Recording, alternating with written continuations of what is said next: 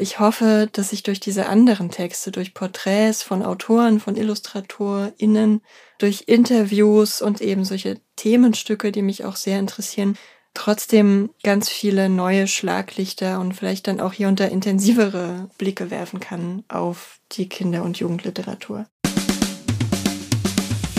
Freigeistern, der Podcast für Kinder- und Jugendliteratur. Mein Name ist Christine Knödler. Hier geht es um Kindheit und Kinderbücher, um Bilderbücher, Jugendbücher und um Bücher für alle. Ihr findet spannende Themen und Gespräche, es gibt Buchtipps und manchmal Verrisse. Und bei uns kommen die zu Wort, die schreiben, zeichnen, lesen. Abwechslungsreich, geistreich, begeisternd und das alle zwei Wochen mit den Freigeistern Gesprächen und mit Lesen und Lesen lassen. Hallo und herzlich willkommen zur 52. Folge von Freigeistern.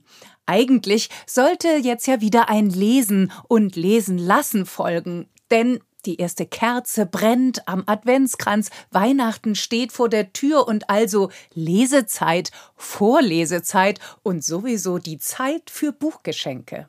Aber dann gab und gibt es in der Kinder- und Jugendliteraturszene eine große Veränderung, die beschäftigt, glaube ich, viele von uns. Über Jahrzehnte hat Roswitha Budeus Budde die Kinder- und Jugendliteratur in der Süddeutschen Zeitung vertreten und stark gemacht, Dafür an dieser Stelle ein großer Dank. Seit Oktober diesen Jahres heißt die verantwortliche Redakteurin für die Kinder- und Jugendbuchseite bei der Süddeutschen Zeitung Kathleen Hildebrand. Sie wurde 1985 in Erfurt geboren und hat mit einem Stipendium der Studienstiftung des deutschen Volkes in Straßburg, Tübingen und Stockholm Literaturwissenschaft, Skandinavistik und Rhetorik studiert. Sie ist dann Journalistin geworden. Bei der Süddeutschen Zeitung ist sie übrigens schon seit ihrem Volontariat. Inzwischen ist sie im Feuilleton Redakteurin für Kultur und Medien mit dem Schwerpunkt Film und Serien. Und nun kommt ein neuer Schwerpunkt dazu, eben die Kinder- und Jugendliteratur.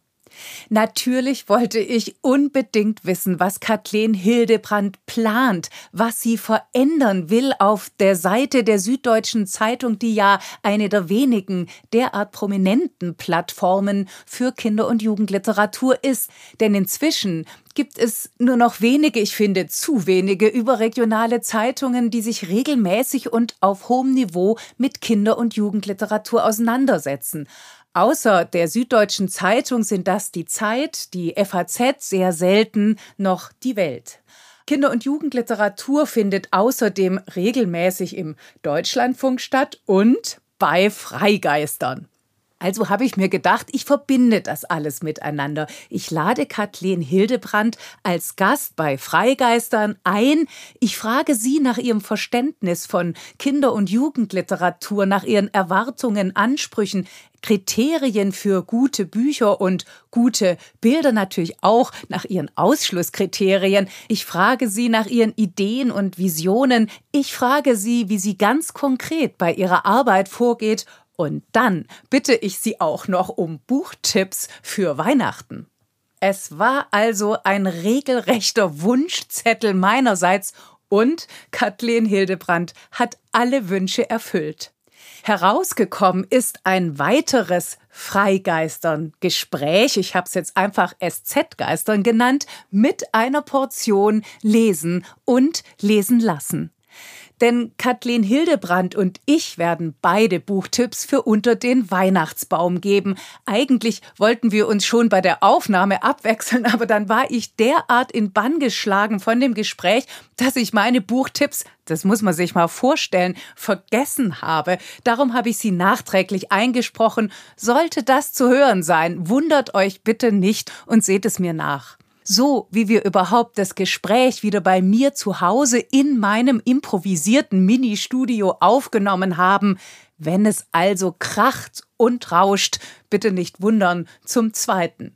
Apropos, wenn es also kracht und rauscht, ist ja fast ein Zitat, wenn es also kracht und rumst, etwa bei Gewitter, nämlich aus einem Gedicht von James Krüss, genauer gesagt aus einem meiner Lieblingsgedichte. Amsterdam, die schöne Stadt, ist gebaut auf Pfählen, heißt das. Bevor Kathleen Hildebrand und ich gleich losreden über Kindheit, Kinderlektüren, Kinder, über ein Großwerden in der ostdeutschen Provinz, bevor wir über die Kinder- und Jugendliteratur, über neue Aufgaben und Ziele sprechen, bevor wir also SZ geistern, liest Kathleen für uns zum Auftakt ihr Lieblingsgedicht Hüte dich von Lutz Seiler. Hüte dich als Kinder wollten wir immer in andere Länder marschieren, aber am Waldrand waren wir alt und mussten zurück. Ein Augapfel die Mutter, ein Augapfel der Vater, und mussten wir abends zur Zeit nach Haus, so rollten uns beide voraus. Vielen, vielen Dank, liebe Kathleen. Hüte dich, wenn das mal kein Auftakt für die Kinder- und Jugendliteratur und für SZ-Geistern ist. Wie schön, dass du heute hier bist. Herzlich willkommen, liebe Kathleen. Ich freue mich auch sehr, Christine. Wir fangen mitten rein mit dem Fragebogen an. Da kommt ja keiner dran vorbei. Die erste Frage ist noch ganz einfach. Warst du als Kind eine Vielleserin oder eher das Gegenteil? Ich war eine Vielleserin. Allerdings äh, muss ich dazu sagen, dass ich trotzdem gar nicht so viele Kinderbuchklassiker gelesen habe. Ich habe vor allem lustige Taschenbücher verschlungen, wirklich verschlungen. Ich habe auch diese, diese Buchrückenbilder, die habe ich fast alle beisammen, die sich da immer ergeben, wenn man die Bücher sammelt. Da habe ich wahnsinnig viel von gelesen. Auch Disney-Bücher, dann diese Märchenverfilmungen als Buch. Ich war ein ziemliches Disney-Opfer als Kind. hab auch Pippi Langstrumpf, glaube ich, gelesen, aber viel mehr dann auch nicht an Klassikern. Äh, ich habe nämlich wirklich auch sehr viele andere Medien konsumiert. Heidi-Trickfilme, Heidi, Kassettenhörspiele. Ich habe auch wirklich viel ferngesehen, muss ich sagen. Aber es war einfach alles dabei und ich würde behaupten, dass es mir nicht geschadet hat. Ich lese weiterhin gern, immer noch gern, hab aber vielleicht bisschen mehr Comics als andere Kinder intus. Und was meinst du mit, es hat dir nicht geschadet? Da klingt ja so ein bisschen, ist vielleicht weniger wert? Ja, weil man heute, vor allem auch wenn man jetzt wie ich eigene kleine Kinder hat, immer gesagt bekommt, oh Gott, die dürfen auf keinen Fall auf Bildschirme gucken. Die dürfen nicht fernsehen. Das ist eigentlich alles schädlich für die kleinen Kindergehirne. Und ich weiß einfach, dass ich nachmittagelang, morgendelang als Kind vor dem Disney Club, Tigerenten Club, später vor Star Trek gesessen habe und das sehr, sehr geliebt habe, wirklich äh, obsessiv Star Trek verfolgt habe, dann später als älteres Kind und es mir nicht geschadet hat. Deswegen stehe ich immer so ein bisschen zwischen den Stühlen. Ich ahne, was gemeint ist, wenn man sagt, Kinder sollten das nicht tun.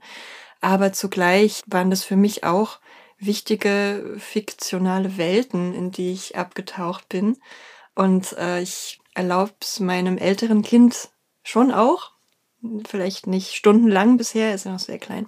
Aber ähm, bin da ein bisschen irritiert von diesen Tipps, die man heute bekommt und versuche es deswegen einzuschränken für meine eigenen noch.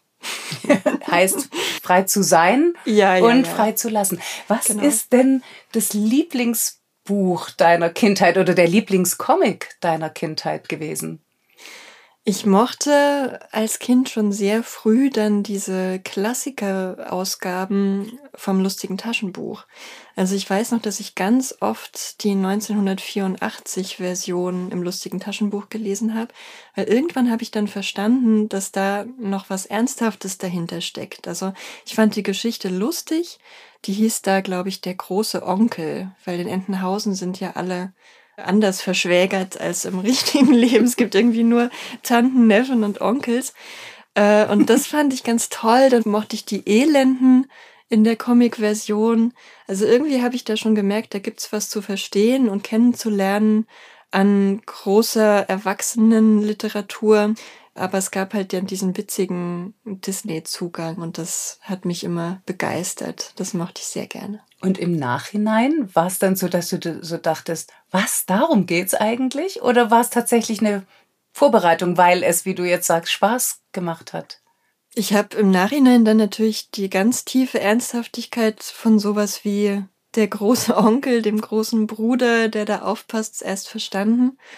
Aber dass es da um Gesellschaftskritik ging, war mir schon als Kind klar. Denn damals in der Comic-Version ging es zum Beispiel darum, dass es keinen Samstag mehr gibt und dann sollte auch noch der Sonntag abgeschafft werden, also keine Freizeit mehr.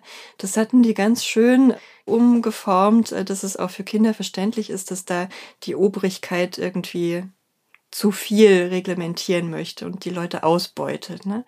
Deswegen war das so ein Kontinuum. Also eigentlich hat man schon verstanden, es geht da um was Schlechtes, was von oben kommt, so eine schlechte Form von Herrschaft.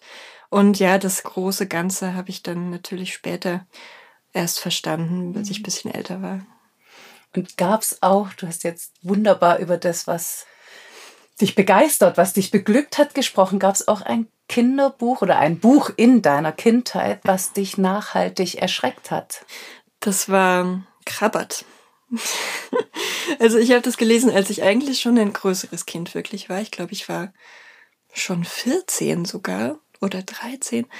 Jedenfalls würde ich vielleicht nicht sagen, dass es mich traumatisiert hat, dafür war ich alt genug, aber ähm, ich mochte es einfach gar nicht, weil es so düster war. Und das äh, mochte ich wirklich lange nicht als junger Mensch, so ja, Thematisierung von Gewalt und solchen Dingen, das mm, hat mich sehr belastet. Und wir mussten das damals für die Schule lesen. Äh, und ich weiß noch, dass ich zur selben Zeit auch noch Star Wars für mich entdeckt habe, was anderes als Star Trek, ganz wichtig. Ne? und habe damals sehr gerne das Buch zum Film von Episode One, äh, Die dunkle Bedrohung, gelesen. Und ich habe mich dann immer für jedes Krabbert-Kapitel belohnt mit einem Kapitel aus dem Star Wars-Buch. Und habe es dann deswegen ganz gut verkraftet, weil das war irgendwie doch trotz dunklem Imperium eine etwas heitere Herangehensweise, die ich besser verkraftet habe als das Dunkle. Hochinteressant. Und wir werden ja nachher mit Sicherheit über die aktuelle Kinder- und Jugendliteratur sprechen. Und LeserInnen wie du hätten heute ein ganz schönes Problem, weil es mhm. gibt mhm. sehr viel Düsteres, Ernstes. Ja, Würde ich jetzt ja. mal vorab schon mal so ein bisschen in den Raum stellen. Was ist dein aktuelles Lieblingsbuch? Kinder oder Erwachsenen? Oder Bilderbuch? Oder Sachbuch? Also mein Erwachsenenlieblingsbuch, das was wirklich viel in mir ausgelöst hat in den letzten Jahren, ist Being a Beast von Charles Foster. Das ist ein britischer, bisschen exzentrischer Autor, der in seinen Sommerferien jedes Jahr versucht hat, so zu leben wie ein heimisches Tier.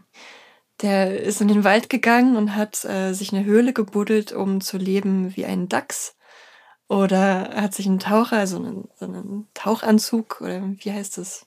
Neoprenanzug, Neopren, ja. hat er sich zugelegt und eine Taucherbrille, um nachzuempfinden, wie das Leben als Otter ist und ist dann immer in seiner heimischen Landschaft in England in irgendwelche wilden Gebiete gegangen und hat wirklich versucht, das ganz konsequent nachzuempfinden. Auch als Dachs ist er dann nachts rausgegangen, ist gekrabbelt durchs hohe Gras Hat, glaube ich, sogar auch Würmer gefressen.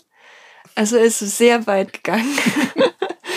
und ich fand es einfach so berückend, wie konsequent er da war in dieser Hineinversetzung ins Tier, in so eine ganz andere Perspektive. Und das habe ich schon immer in Literatur sehr geliebt, dass man dadurch die Möglichkeit bekommt, sich in andere Menschen normalerweise hineinzuversetzen, andere Leben zu leben, ein bisschen. Und da geht's halt dann nochmal einen Schritt weiter ins Tierreich und dieses äh, Einnehmen der ganz, ganz fremden Perspektive, wo man natürlich auch als Mensch an seine physiologischen Grenzen stößt. Also natürlich kann man nicht sehen wie ein Dachs und man kann erst recht nicht schwimmen wie ein Otter. Und das thematisiert er natürlich auch, wo da die Grenzen seiner Erfahrungsmöglichkeiten als Mensch sind. Und das fand ich wahnsinnig interessant. Das hat mein Nachdenken über Natur und über die Möglichkeit des Einnehmens von fremden Perspektiven verändert. Welches Buch hast du zuletzt nicht zu Ende gelesen und warum? Ja, als äh, Mutter von zwei kleinen Kindern ist das vielen Büchern widerfahren, leider. Sehr tragisch, tragisch. erinnern, weil das kann ich mich an Stern 111 von Lutz Seiler, das ich sehr mochte, aber es lag einfach monatelang, ich glaube ein halbes Jahr neben meinem Bett, weil ich es einfach nicht geschafft habe, weiterzulesen. Und ich musste es nicht lesen, ich musste es nicht für die Arbeit lesen, es war einfach nur Freizeitvergnügen und das ist leider genau das, was dann hinten runterfällt, wenn man sowieso keine Zeit zum Lesen hat. Deswegen, sorry, Stern 111.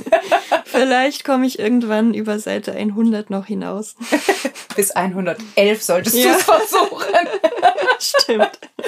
Welches Buch wolltest du immer schon lesen, aber hast es bis heute nicht geschafft? Ja, Klassiker, die Suche nach der verlorenen Zeit. Ne? da habe ich einen Band gelesen. Ich habe sogar, als ich im Studium in Frankreich war, mal die ersten Seiten selbst übersetzt äh, und dachte, ja, das mache ich jetzt weiter, so als Privatgelehrtenprojekt. Natürlich habe ich das nicht gemacht. Ich habe, glaube ich, zwei Seiten übersetzt, dann war Schluss. Äh, und ich habe es nicht mal weiter gelesen.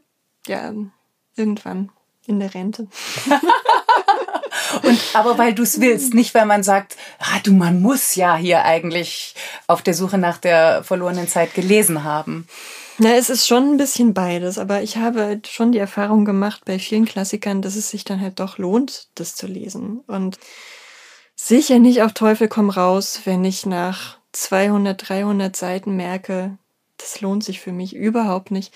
Bin ich auch bereit aufzuhören, dann würde ich vielleicht so ein bisschen durchscannen, das Buch noch. Aber ich ahne, dass da sicher was drinsteckt an Weltwahrnehmung, sehr genauer Weltwahrnehmung und auch an Kulturgeschichte. Also ich interessiere mich auch für Frankreich einfach und deswegen interessiert es mich. Und ja, ich, das ist so eine Mischung aus beidem. Ne? Mhm. Also mhm. der Anspruch, die Klassiker zu kennen, mhm. die Erfahrung, dass es sich lohnt und die Hoffnung, dass es dann auch Spaß macht. Wie lautet die erste Zeile deines Lieblingsgedichtes? Als Kinder wollten wir immer. Oh. aber es ist kein Kindergedicht, das ist ein Erwachsenengedicht, das aber etwas macht, was ich ganz toll finde, gerade auch in Bezug auf dieses Perspektiven einnehmen, nämlich sich ganz ernsthaft in die Perspektive von Kindern zurückversetzen, äh, auf der Suche nach Bereicherung, keine Ahnung. Und warum ist es kein Kindergedicht, würdest du sagen? Weil es dann weitergeht mit so etwas wie ein Augapfel die Mutter, ein Augapfel der Vater, die rollen uns beide voraus. Und ich muss sagen, dass es einfach eine Form von Bezugsreichtum gibt in der Literatur, die man als Kind glaube ich, noch nicht versteht. Also als kleines Kind. Frag mich in zwei Jahren nochmal, vielleicht mhm. sehe ich dann vieles schon anders am Beispiel meiner eigenen. Aber ähm, allein die Formulierung, dass man sagt, du bist mein Augapfel, du bist mir so viel wert wie mein Augapfel, das weiß man einfach nicht als Kind. Deswegen kann man mit diesem Bezug auch erst später was anfangen. Und auch, dass diese Augäpfel rollen, das ist natürlich auch was, Morbides im Grunde. Ne? Das ist ja gruselig ein bisschen. Und dass man Schönheit findet in so Hässlichkeit auch. Ich glaube, auch dafür braucht es ein gewisses kulturelles Verständnis, also Erfahrung einfach. Ne? Und ja, deswegen würde ich sagen, das ist dann doch ein Erwachsenengedicht über das Kindsein. Von welcher Illustratorin, von welchem Illustrator würdest du dich gern porträtieren lassen? Äh, ich glaube, das wäre Nikolaus Heidelbach. Ich war gerade in der Ausstellung, die hier im Münchner Literaturhaus von ihm zu sehen ist. Oder war? War. War, ist leider vorbei jetzt. Und die hat mir wahnsinnig gut gefallen, weil er so was Altmeisterliches hat in seinem Malen und Zeichnen. Und ich habe die etwas narzisstische Fantasie, dass ich von mir gerne so ein Ölgemälde hätte. Also ich gehe da auch ein bisschen selbstironisch ran, aber ich fände es toll, mich selbst in so einer historischen Version, historisierenden Version zu sehen. Und das macht er, finde ich, so ein bisschen. Es hat auch immer was von so einer Traumwelt, die so ein Stück neben der echten stattfindet. Und ich wüsste gerne, wie der mich sieht. Das würde mir gut gefallen. Wunderbar. Von welchem Autor, von welcher Autorin hättest du gern eine Lesung nur für dich allein? Auch Lutz Seiler, weil ich mich dann entschuldigen könnte, dass ich Sterne 111 noch nicht gelesen habe.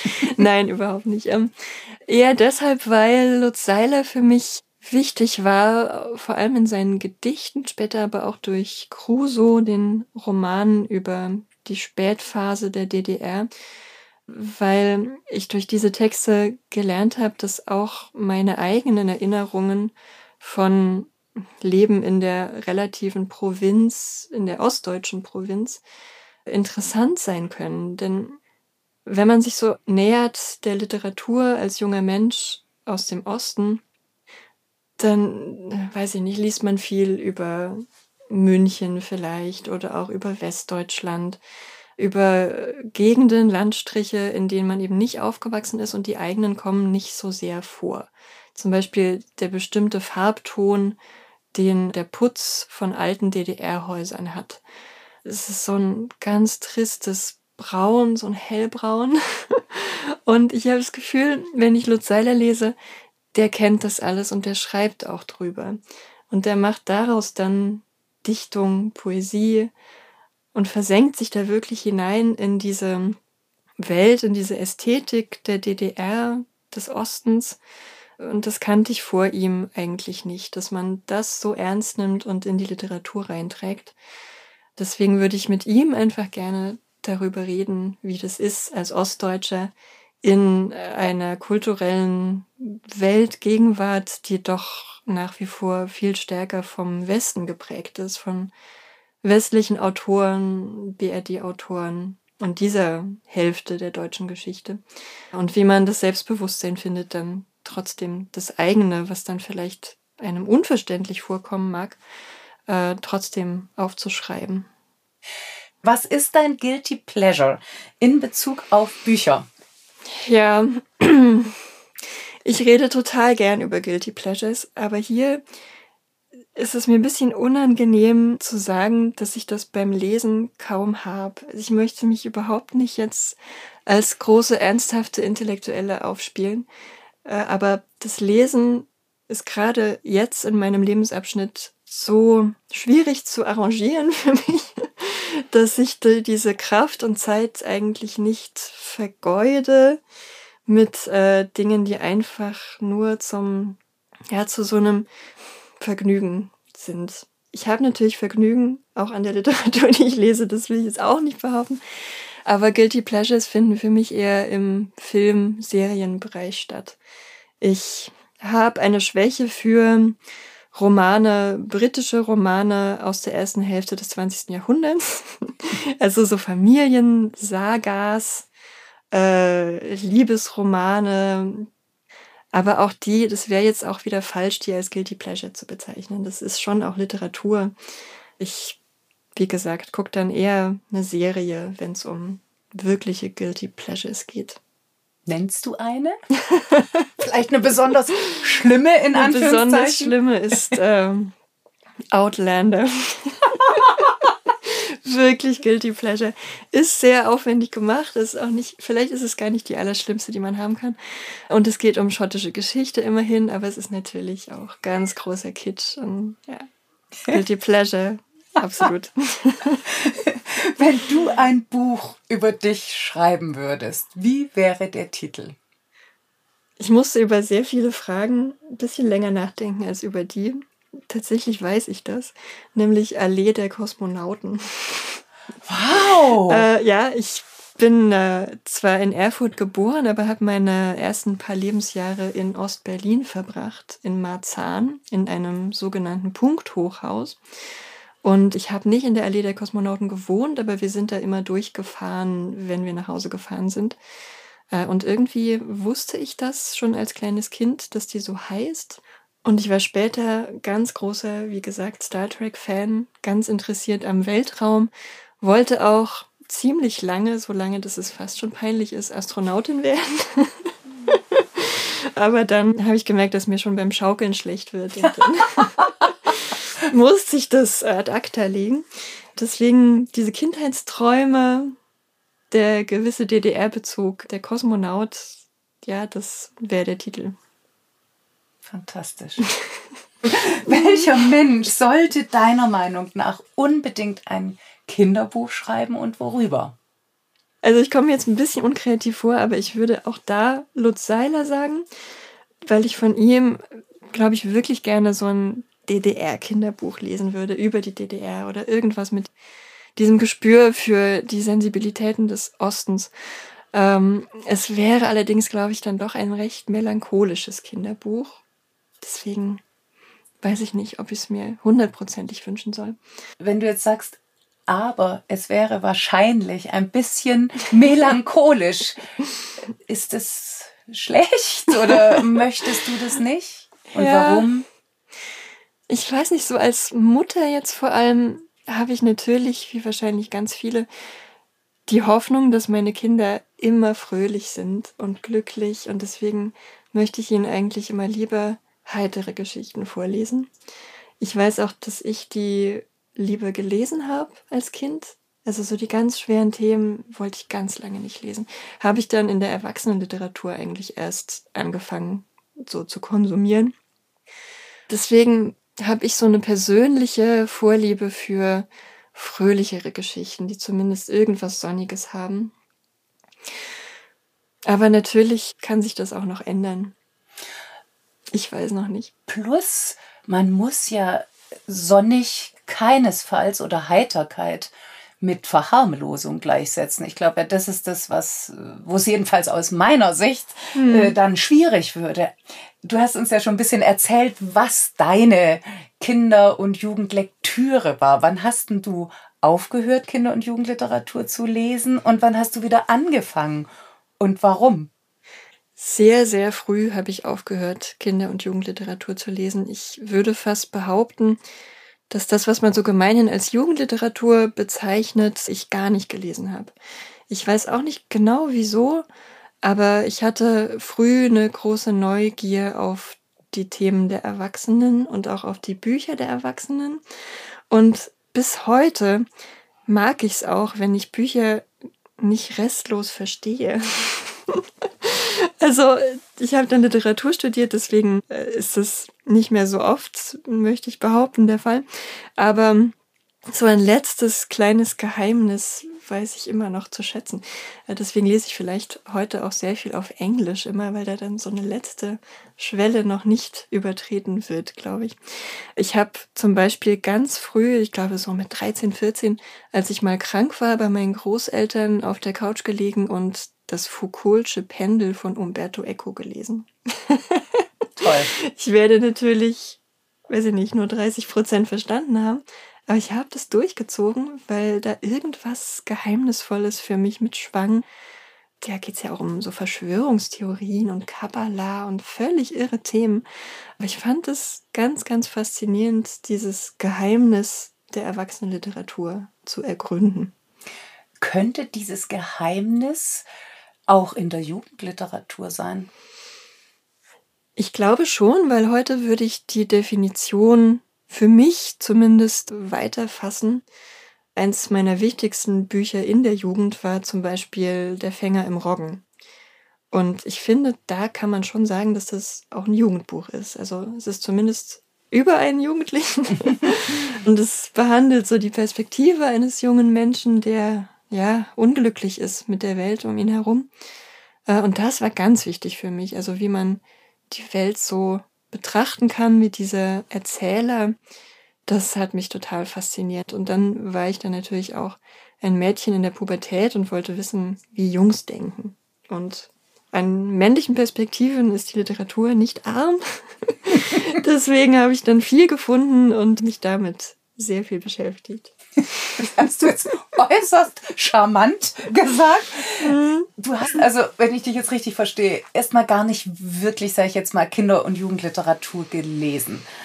Dann Nein. bist du ich packe das immer in einen Topf, was ja auch irgendwie ist halt der Begriff. Mhm. Dann äh, hast du wieder angefangen. Hat das mit deinen zwei Kindern auch zu tun, dass du jetzt so sagst, jetzt noch jenseits deines professionellen Zugangs inzwischen natürlich auch, äh, dass du dich dem wieder mehr zugewandt hast? Ja, natürlich. Also man will Kindern vorlesen, das macht Spaß, es bringt sie zur Ruhe, es lässt sie einschlafen. es ist einfach nur nützlich. Win-win. ja, und äh, durch die Auswahl der Bücher kann man ihnen natürlich ganz viel von sich selbst auch mitgeben vom eigenen Geschmack und natürlich will man das gerne. Ne? Es ist dann auch gerade ein bisschen schwer für mich, dass mein großer Sohn sich fast ausschließlich für Fahrzeuge interessiert. ich würde ihm viel lieber Tiergeschichten und solche Dinge vorlesen, aber es muss immer irgendein Auto oder ein Bagger vorkommen. Ja, durch die Kinder hat das wieder angefangen und dadurch habe ich auch gemerkt, was es für tolle zeitgenössische Kinderbücher gibt. Mhm. Wie toll die aussehen, was es für Wahnsinnsillustratoren gibt also den Zugang zu Bilderbüchern habe ich jetzt durch die Kinder schon bekommen gehabt, bevor ich angefangen habe, mich beruflich damit wieder zu beschäftigen. Du bist jetzt verantwortlich, verantwortliche Redakteurin für die Kinder- und Jugendliteraturseite in der Süddeutschen Zeitung. Wie suchst du denn aus? Was sind deine Kriterien? Jetzt gerade auch so am Anfang. Ich würde mal sagen, da ist ja dein Blick auch noch ganz unverstellt. Ja. Ja. Völlig uninformiert. Nein, das hast du jetzt gesagt. Unverstellt. Nein, nein, nein. Unverstellt, ja. Der Blick kam natürlich im ersten Moment von meinen eigenen Kindern. Also ich merke, dass die schon gerne was lernen wollen. Also ich habe andererseits aber eine gewisse Aversion gegen zu viel Pädagogik in der Kinderliteratur. Also so moralische Geschichten finde ich oft uninteressant. Also das muss sich irgendwie subtil ergeben. Und wie gesagt, bei meinem großen Sohn, der lernt einfach gerne, was es für Fahrzeuge gibt. Also dass so eine gewisse Wissensvermittlung eine Rolle spielt bei Kinderbüchern, finde ich auch schön. Also wenn denen das so viel Spaß macht, sollen sie das haben. Ne? Also dass sie irgendwas Neues kennenlernen, das finde ich immer einen wichtigen Punkt. Das war auch für mich beim Lesen immer Teil des Vergnügens, dass man was Neues vorgeführt bekommt auf äh, total unterhaltsame Weise. Also das ist mir wichtig, dass eine gewisse Originalität auf irgendeiner Ebene da ist. Die Kinder lernen was oder eine neue Perspektive auf etwas, was sie schon kennen, auf Familie, was kann in Familien passieren, wie können Familien auch aussehen, wenn sie nicht so sind wie meine. Kann man in anderen Ländern leben? Wie ist es, wenn man in anderen Ländern lebt? Also Kinder haben so eine Neugier und die kann man einfach wunderbar befriedigen mit Kinderbüchern. Deswegen finde ich das immer sehr interessant, äh, wenn was Neues vermittelt wird aus dem Rest der Welt. Das ist ein wichtiger Punkt. Das ist ja jetzt thematisch, inhaltlich eher gefasst. Wie sieht es denn mit dem Formalen aus? Du hast jetzt vorher so gesagt, der Bereich der Illustration ist so großartig und so wichtig. Du hast, äh, bist Filmkritikerin, also da ist natürlich auch der Bezug zum, zum Bild. Aber wenn du Filme kritisierst, nehme ich mal an, spielt die Form eine Riesenrolle. Ist das in der Kinder- und Jugendliteratur auch so? Ja, also auch da hoffe ich immer, Originalität zu finden. Also das ist, glaube ich, für mich immer das Grundkriterium, von dem ausgehend natürlich auch vieles noch stimmen muss, aber dass man nicht immer nur dieselben süßlich cartoonesken Kindergesichtchen sieht, sondern auch mal was vielleicht ins Lustige verzerrtes, bisschen Karikatur oder sowas wie bei Heidelbach, solche altmeisterlichen äh, Mal- und Zeichenweisen. Also da gibt es so viele Möglichkeiten aus der Kunstgeschichte sich zu bedienen und einfach ganz originell zu sein mit Farben, mit Aquarell oder Drucktechniken. Und da hoffe ich einfach immer sowas zu finden, was man noch nicht gesehen hat, damit die Kinder eine Vielfalt von Ästhetik kennenlernen. Und nicht so festgelegt sind auf das, was man überall sieht. Ne? Fantastisch. Und da ist natürlich, könnte ich mir vorstellen, dieser unverstellte Blick, äh, den ich vorher genannt habe, auch wichtig, weil also ich ertappe mich schon dabei, dass ich dann was anlese und denke, oh, schon wieder das.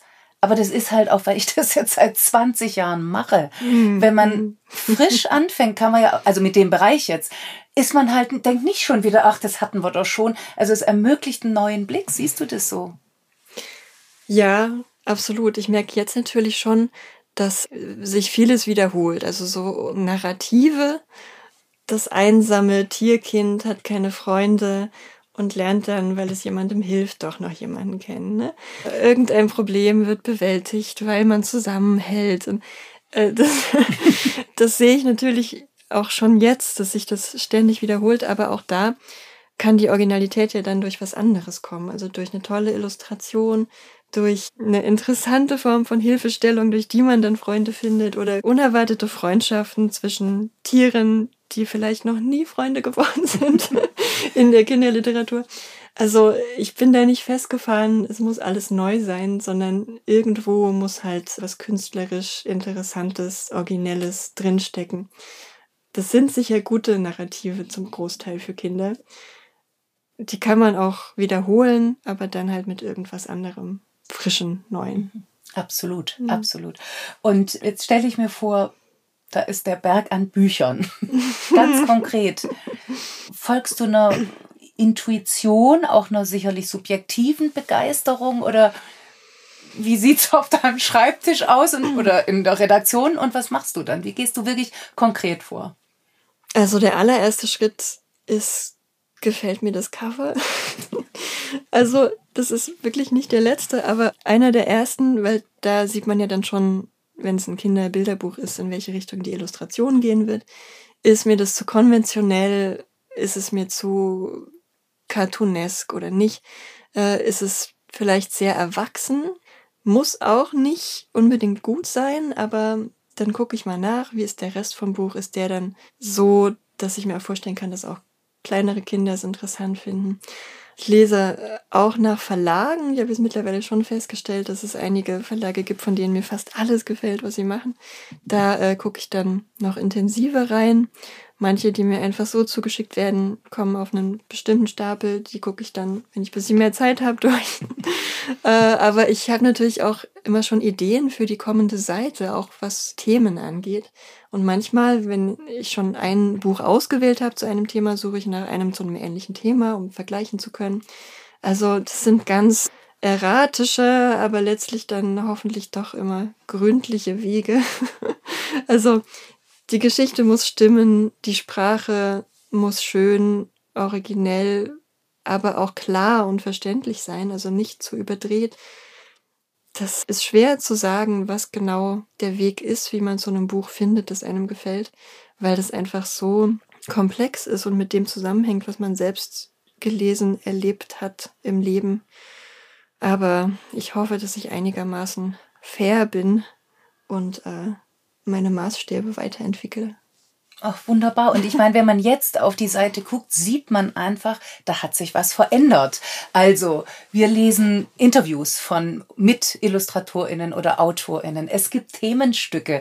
Ich würde mal sagen, so das Kernstück Rezension kommt natürlich vor, aber ist jetzt nicht mehr so ganz im Vordergrund. Was war denn oder ist deine Vorstellung, wo du sagst, so möchte ich die Seite machen und so soll sie auch in Zukunft sein?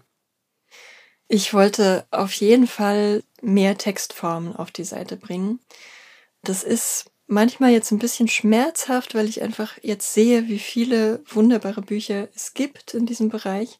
Und die Kinder- und Jugendliteratur stellt ja mittlerweile fast 20 Prozent des Buchmarkts einfach. Also es sind ganz, ganz viele Bücher, viele davon toll. Und wenn man weniger Rezensionen macht, was ich in Platzmangel natürlich machen muss, dann kann vieles nicht mehr vorkommen. Das tut mir weh, wirklich, ist schwer. Aber ich hoffe, dass ich durch diese anderen Texte, durch Porträts von Autoren, von IllustratorInnen, durch Interviews und eben solche Themenstücke, die mich auch sehr interessieren, trotzdem ganz viele neue Schlaglichter und vielleicht dann auch hier unter intensivere Blicke werfen kann auf die Kinder- und Jugendliteratur.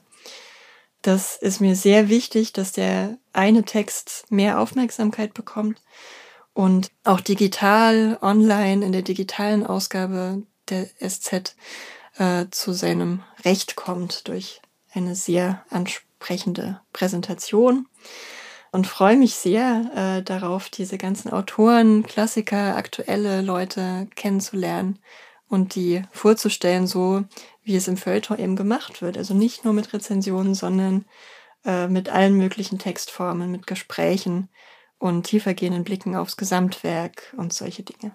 Ja, und dann kann man ja auch sagen, macht man einen Bereich der Literatur interessant und wichtig und dann geschieht es auch von selber, dass dann die Leute anfangen, oh, ich gucke mich jetzt da mal noch mehr um. Denn alles wirst du ohnehin nicht unterkriegen. Ja, ja.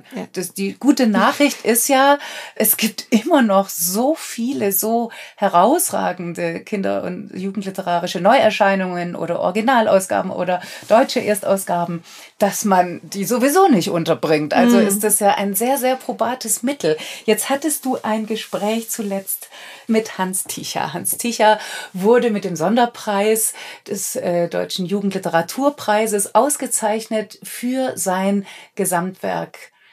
Er ist zugleich auch ein Illustrator aus der DDR.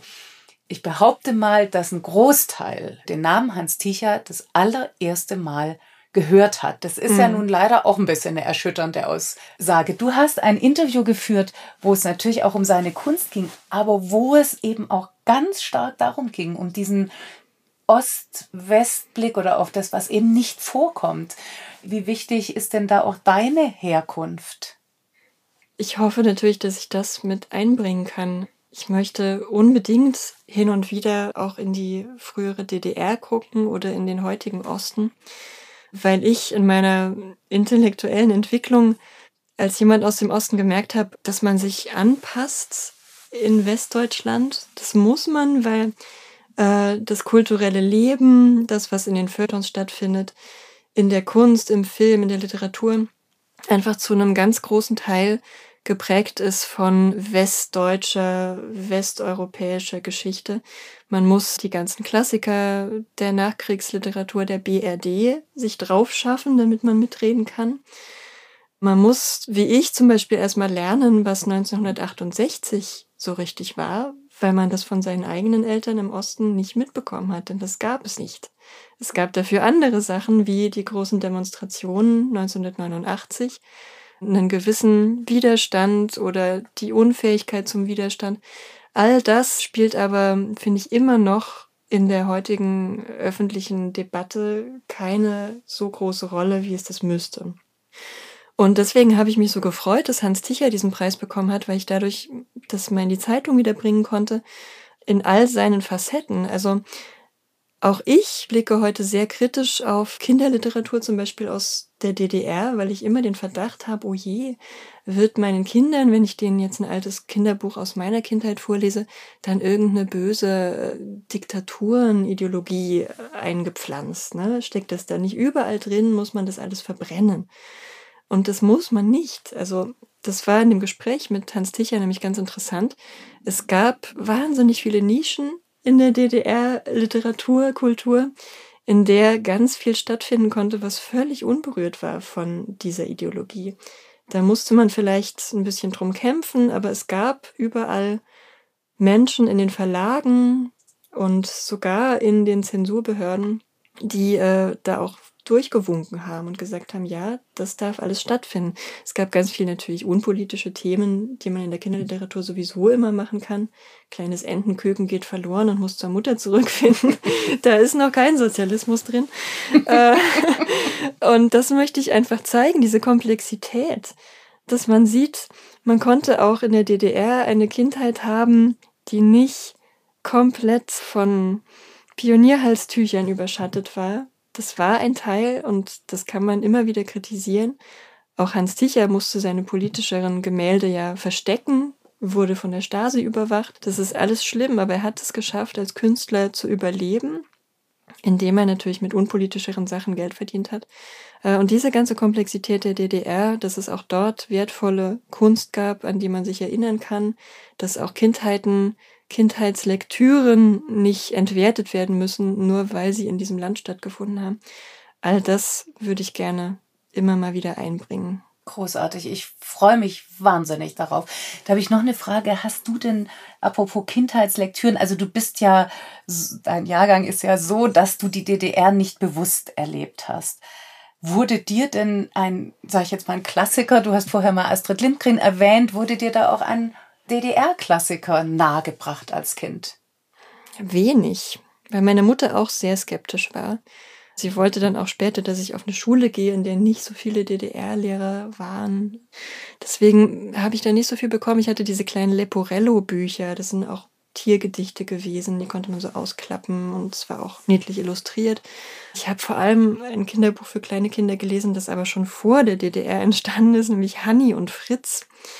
Wahrscheinlich kennt es niemand. Also ich kenne es jedenfalls. ja, das ist, äh, glaube ich, aus den späten 30er Jahren, also potenziell nochmal ganz anders belastet. aber auch für meine Augen unmerklich. Da geht es um zwei kleine Waisenkinder, die sich so ihren eigenen Hausstand gründen und ja, äh, geschlechterrollenmäßig auch schwierig. Der kleine Junge geht morgens los mit einer Aktentasche und das Mädchen bügelt und kocht, ne? Aber das hatte so eine Gemütlichkeit, wie diese Kinder da ganz selbstständig mit einem Hund und einem Raben zusammen ihre kleine Idylle pflegen die ich auch ganz niedlich fand. Das war so ein Klassiker, der aber, wie gesagt, kein DDR-Klassiker ist. Mhm. Und so, also ich nenne jetzt mal ein Auto Benno Plutra oder sowas, ist nicht in deiner Kinder- und Jugendliterarischen Sozialisation, hat der nicht stattgefunden? Nein, also ich glaube, meine Mutter war da wirklich wahrscheinlich noch skeptischer als ich. Mhm. Das äh, gab es nicht so richtig. Sie war sehr offen für diese neuen Einflüsse wie Disney. Und deswegen bin ich ein Disney-Kind geworden. Ja, hochinteressant. Hochinteressant. Übrigens auch mal interessant, wie du, wenn du jetzt heute Plutra lesen würdest, wie hm. du denn, wie du ihn lesen würdest. Hm. Ich wollte nochmal zurück auf diese Kinder- und Jugendliteratur versus, muss man ja, finde ich, leider sagen, Erwachsenenliteratur. Ich hatte hier zu Gast den Hamburger Autor Nils Mohl und der hat den schönen Satz gesagt, es gibt keine unterschiedlichen Literaturen. Siehst du das auch so? Ich glaube, ich würde das einschränken. Ich merke auf jeden Fall bei Kinder- und Jugendbüchern sofort beim Lesen, ob sie literarisch sind. Also ob da ein Anspruch ist, was Interessantes mit Sprache zu machen, auch ein Bedürfnis nach Originalität, wie ich es schon skizziert habe vorhin. Das auf jeden Fall. Aber wie gesagt, glaube ich schon, dass man sich auf Kinder, auf sehr junge Menschen anders einlassen muss beim Schreiben. Ich schreibe jetzt selbst natürlich keine Kinderbücher, aber ich glaube, da muss man doch nochmal einen Schritt zurücktreten und kann einen bestimmten Bezugsreichtum nicht so ganz sich austoben. Ne? Das würde ich doch behaupten. Und es ist auch toll. Also ich finde auch Kinder, die einfach noch nicht wissen, was das Foucault'sche Pendel ist. die müssen auch angesprochen werden, so dass sie neugierig werden auf ganz vieles, aber was eben nicht so voraussetzungsreich ist, wie wenn man für ziemlich gebildete Erwachsene schreibt. Das ist auch eine Leistung, das gut machen zu können. Und das braucht es auf jeden Fall. Deswegen, natürlich ist das auch Literatur, aber es ist, finde ich, doch eine etwas andere Literatur als die für Erwachsene sind ja auch einfach unterschiedliches Wort, ist hässlich Zielgruppe, aber LeserInnen kann man ja hm, jetzt vielleicht mm. einfach mal sagen. Ja. Du hast jetzt schon gesagt äh, oder angedeutet, was die Kinder- und Jugendliteratur kann, würde mich jetzt noch interessieren, um es jetzt positiv eben nochmal zu betonen. Was kann die, was kann denn die Kinder- und Jugendliteratur, was die Erwachsenenliteratur vielleicht nicht kann? Ich finde gerade diese gewisse Beschränkung, dass man nicht mit Bildungshuberei oder einer lateinischen Sentenz oder so um die Ecke kommen kann und soll, um zu zeigen, dass man ein ganz gebildeter, wichtiger Autor ist, dass man das anders machen muss, dass man andere Formen von Originalität finden muss und auch so eine gewisse Demut braucht. das ist ein schwieriges Wort irgendwie, aber ich finde, es passt, weil man doch eine Komplexitätsreduktion natürlich betreibt, aber trotzdem ja die Welt darstellen möchte, also Gefühle, Stimmungslagen. Und dafür muss man aber einen Schritt zurücktreten und sagen, das ist das, was ich auch Kindern schon vermitteln kann davon, von dieser Essenz, um die es mir gerade geht. Und das finde ich aber eine große Qualität, wenn das gelingt. Was Kinder- und Jugendliteratur kann, haben wir ja jetzt einen wunderbaren Überbau sozusagen, der ganz streng thematisch ist und der in der Buchszene den schönen Satz hat, Weihnachten geht immer. So. Jetzt ist aber für mich die Frage, ja, Weihnachten geht immer, das heißt, Weihnachten verkauft sich immer. Also man könnte dann natürlich sagen, da muss ich mir jetzt nicht so viel Gedanken machen und Mühe geben. Ich kann schön bei meinen ewigen Narrativen bleiben. Aber auch da gibt es große Unterschiede. Und dankenswerterweise hast du ja jetzt noch Weihnachtsbücher in petto, wo du sagst, die würdest du gerne ans Herz legen. Ich bin gespannt, Kathleen. Ja, ich war, war ganz begeistert, dass es da auch äh, tolle Sachen gibt, die wirklich neuartig sind in meiner Neulingssichtweise. Und ein Weihnachtsbuch, das mir dieses Jahr sehr gut gefällt, ist Dear Santa von Charlotte Inden. Da geht es um ein Mädchen, ich glaube, sie ist neun, zehn Jahre alt, die äh, mit ihrer Familie schon ganz viel umgezogen ist und zwar aus einem interessanten Grund, den ich so in der Literatur auch bisher selten gelesen habe. Die Mutter ist Teil des akademischen Prekariats, würde ich sagen. Sie ist Universitätsdozentin und muss ständig umziehen, weil sie überall wahrscheinlich nur Vertretungsdozenturen hat. Die Familie war schon in Amerika, in England und jetzt sind sie in einer deutschen Universitätsstadt die ein bisschen klingt wie Marburg. Ich glaube, da hat auch die Autorin studiert. Das ist ganz niedlich, weil das Mädchen Probleme hat. Äh, der Vater kommt nicht aus dem Bett. Der unternimmt nichts mehr mit der Familie, er redet kaum noch. Und es wird im Laufe des Buchs immer klarer, dass er depressiv ist. Aber die Autorin geht da äh, ganz subtil mit um. Also es ist kein Problem, das wirklich alles andere überschattet. Es wird den Kindern da, finde ich, nicht zu viel abverlangt. Äh, das Kind ist einfach ein bisschen sauer auch, dass der Vater sich nicht mehr einbringt. Das macht alles schwierig und macht vor allem die Vorweihnachtszeit auch irgendwie blöd. Und dann fängt sie an, ihrem Nachbarn Briefe zu schreiben, weil der Nachbar aussieht wie der Weihnachtsmann. Das ist ein alter Mann mit weißem Bart, der eine Holzwerkstatt hat.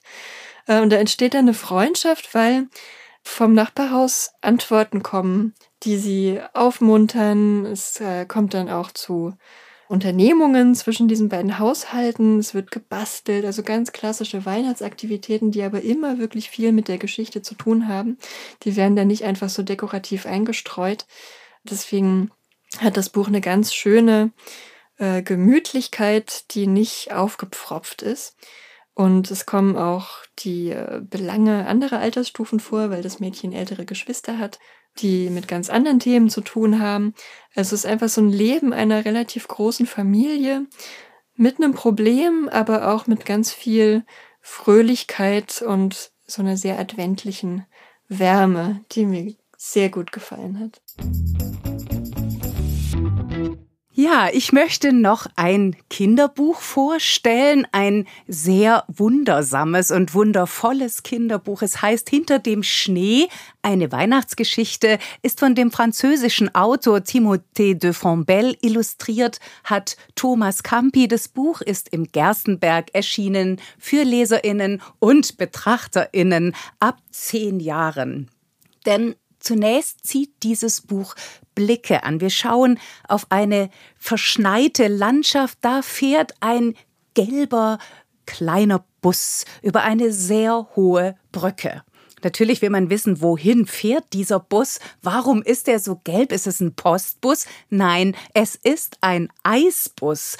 In diesem Bus wird nämlich Speiseeis transportiert und zwar von Freddy D'Angelo. Das ist die Hauptfigur, einer der Hauptfiguren, ein älterer Herr, dessen Beruf es ist, Eis von hier nach da zu bringen, in dem Fall von Frankreich nach England. Und Freddy ist vor allen Dingen eins, allein und einsam. Seit 100 Tagen hat er mit niemandem mehr richtig gesprochen, weil er ja immer nur im Lastwagen sitzt und Eis hin und her fährt und weil die MitarbeiterInnen aus seiner Firma entlassen werden, eine und einer nach dem anderen. Also da ist sehr viel Alleinsein in dieser Geschichte drin und die wird gespiegelt sozusagen auch im Himmel. Denn das zweite Schicksal, was verwoben ist in dieser Geschichte, ist das Schicksal einer Schwalbe. Diese Schwalbe heißt Gloria. Und in diesen Zeiten horcht man bei Gloria natürlich gleich mal auf. Gloria fliegt gegen den Strom ihrer Mitschwalben, während die ja alle im Winter in den Süden fliegen und sich um Weihnachten überhaupt nicht scheren, fliegt Gloria zurück nach Europa in den Norden. Warum sie das tut, bleibt zunächst offen. Sie wird aber eine ganz, ganz wichtige Aufgabe erfüllen. Diese beiden Wege, diese beiden Stränge kreuzen sich also. Es kommt ein dritter hinzu, und der berührt dann schon das Weihnachtswunder. Ich will natürlich nicht verraten, was da im Einzelnen passiert, nur so viel. Es geht um Lebensrettung für mindestens zwei Menschen. Es geht um eine ganz ungewöhnliche Lebensrettung, nämlich der eine vor der Einsamkeit, der andere Mensch ist auf der Flucht. All das beobachten wir auch aus der Vogelperspektive von Gloria. Und das führt dazu, dass einerseits die Fantasie hochfliegt, dass wir andererseits mit einer großen Distanz schauen und dann aber immer wieder auf den Bildern ganz eintauchen können, denn diese Bilder zoomen heran, wir sehen Hände, wir sehen Gesichter, wir sehen Haltungen von Menschen zueinander. Wir sehen sehr viel Fragen auch in diesen Geschichten und da denke ich, das ist ja auch im Leben immer wieder so, dass es da große Fragen gibt. Eine davon vielleicht, wo gehöre ich hin und wer gehört zu mir? Und da kommt plötzlich Weihnachten ins Spiel, das Fest der Liebe. Mehr möchte ich dazu jetzt eigentlich nicht sagen, nur so viel, lasst euch ein auf die Wunder hinter dem Schnee. Ich habe noch ein Buch für äh, kleinere Kinder, das heißt Nico geht zum Nikolaus. Das ist gar nicht so neu, wurde aber gerade neu aufgelegt vom Atlantis Verlag mit neuen Illustrationen, die so ein bisschen kindlicher sind, recht modern illustriert. Und die Geschichte hat mir sehr gut gefallen, weil sie so anti-autoritär ist. Also Nico ist ein kleiner Junge, der einfach genervt ist von diesem Nikolaus, der da jedes Jahr kommt und ihm sagt, was er besser machen soll. Er soll mehr Salat essen, weniger Süßigkeiten. Und dann, völlig inkonsequent, schenkt dieser Nikolaus ihm aber zum Abschied eine Tüte mit Schokolade. Also, Nico versteht es nicht, hat er keinen Bock mehr drauf und verkleidet sich selbst als Nikolaus und fährt alleine Horror aller Eltern mit dem Bus zum Wald, geht durch den Wald und besucht diesen Nikolaus, um ihm mal Feedback zu geben und ihm zu sagen, was er falsch macht und was bei ihm nicht so gut läuft. Der Nikolaus ist zum Glück ein netter älterer Mann und nimmt sich das an und kommt dann mit einem anderen Mindset, würde man sagen, an Nikolaus zu Nico. Das fand ich sehr gut, weil es den Spieß eben umdreht von diesem, wenn man mal drüber nachdenkt, wirklich völlig absurden Brauch, dass da so ein fremder Mann in die Wohnung kommt und dem Kind nochmal sagt, was es sowieso ständig von den Eltern zu hören bekommt. Und das wird dir als Fest verkauft. Ja. und diese, ja, diese Perspektivenverschiebung, die hat mir viel Spaß gemacht. Ja, und damit möchte ich noch auf ein paar Klassiker der Kinder- und Jugendliteratur zu sprechen kommen und auf Lieblingsbücher. Also ein paar davon streife ich nur. Ich nutze es jetzt einfach mal ganz schamlos, euch noch mal ans Herz zu legen, wie schon das letzte Jahr und auch sicherlich schon das vorletzte Jahr. Hilfe, die hört man's kommen von Barbara Robinson bei Oettinger erschienen. Das letzte Schaf von Ulrich Hub, auch davon war schon die Rede von Andreas Steinhöfel. Es ist ein Elch entsprungen und außerdem Rico, Oscar und das vom Himmel hoch. All diese Bücher sind im Carlsen Verlag erschienen. Jetzt reise ich mit euch zurück in meine eigene Kindheit. Es gibt eine Geschichte, die hat schon mein Vater meinen Geschwistern und mir vorgelesen und er hat sie dann bestimmt auch meinen Kindern vorgelesen und auf alle Fälle habe ich sie meinen Kindern vorgelesen. Ich denke an Sankt Nikolaus in Not von Felix Timmermans. Ich habe einen mini schmalen Band als Inseltaschenbuch vor mir liegen, äh, noch mit Illustrationen von Else Wenz wie Etor. Inzwischen gibt's eine Neuauflage, auch bei Insel, mit Text und Illustrationen von Felix Timmermans. Diese Geschichte ist eine wundervoll atmosphärische Nikolausgeschichte. Ich finde, sie funktioniert genauso an Weihnachten, denn es geht um große Wünsche, um Herzenswünsche und es beginnt am Nikolaustag. Wir sind in einem kleinen Städtchen, in dem wohnt die arme Cecilie, ein überaus braves Kind, aber Geld gibt's nicht in diesem Haus. Die Stadt ist beschneit, alle schlafen, nur der Dichter Remoldus Kersmakers, der jetzt zitiere ich in allem das Schöne sah und darum lange Haare trug, der ist auch noch wach und vor allen Dingen St. Nikolaus und sein Knecht Ruprecht. Sie haben alle Geschenke verteilt bei den Kindern. Sie haben eine vergessen und das stellt sich raus, ist ganz furchtbar, nämlich ausgerechnet die kleine Cäcilie. Die sitzt da in der Kälte mit einem Kissen auf den Knien und wartet auf das Geschenk und dieses Geschenk kommt nicht. Und irgendwann fällt das dem Nikolaus und dem Ruprecht ein und die sagen das nun ausgerechnet die Cäcilie leer ausgeht, das kann einfach überhaupt nicht sein. Es gibt noch eine ganz wichtige Figur, nämlich Trinchen Mutzer vom verzuckerten Nasenflügel. Sie hat ein unglaublich wunderbares Schokoladenschiff gemacht und ist es aber nicht losgeworden. Dieses Schokoladenschiff ist wiederum, ihr ahnt es wahrscheinlich schon, der Herzenswunsch der kleinen Cäcilie. Und wie es gelingt, dass St. Nikolaus und Knecht Ruprecht es rechtzeitig schaffen, dieses Schiff noch Cäcilie schenken zu können, die das übrigens mitkriegt und auch dabei ist, wie sie es aber trotzdem schaffen, das noch in dieser magischen Nacht hinzukriegen und auf dem Mondstrahl im allerletzten Moment noch in den Himmel zurückzukommen, das solltet ihr unbedingt lesen. Es ist unglaublich schön zu Herzen gehend mich verblüfft immer wieder, wie aktuell es nach wie vor ist, wie mutig mit der Themensetzung, denn es kommt ja irgendwie tatsächlich alles vor, die Vorfreude, aber genauso eben ähm, die Schattenseiten des Lebens und Figuren, die ihr nie mehr vergessen werdet. Da bin ich mir sehr sicher. Für mich war es ein Kindheitsbegleiter bis ins Erwachsenenalter.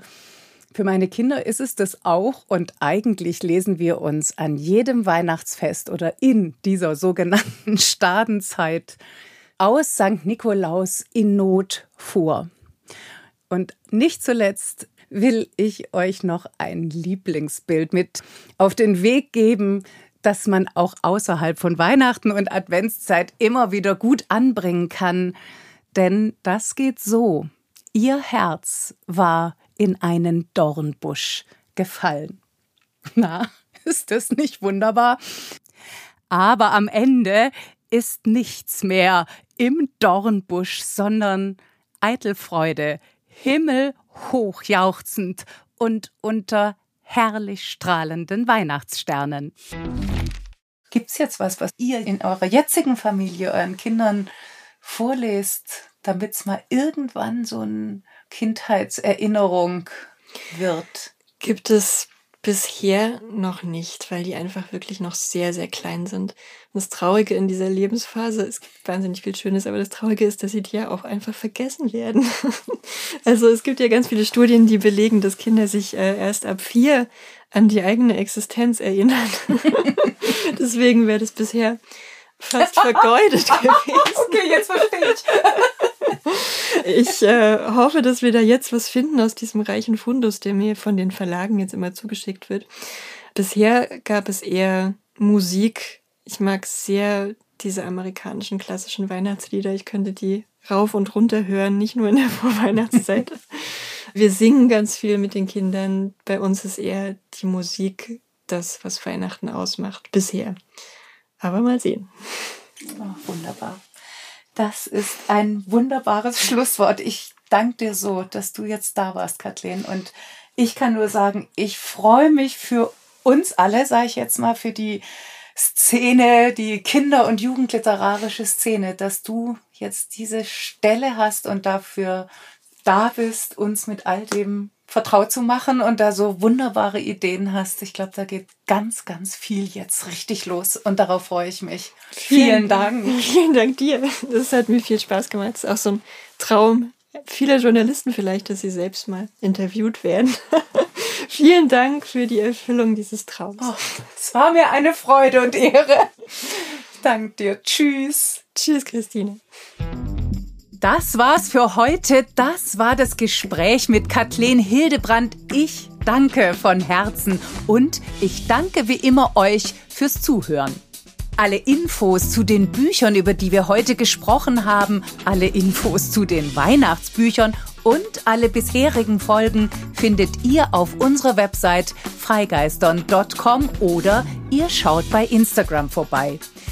Wir hören uns am nächsten Freigeistern Donnerstag, den 15. Dezember wieder. Bis dahin genießt die Bücher, die Bilder, das Lesen und Vorlesen. Genießt die Gemütlichkeit, genießt den Advent.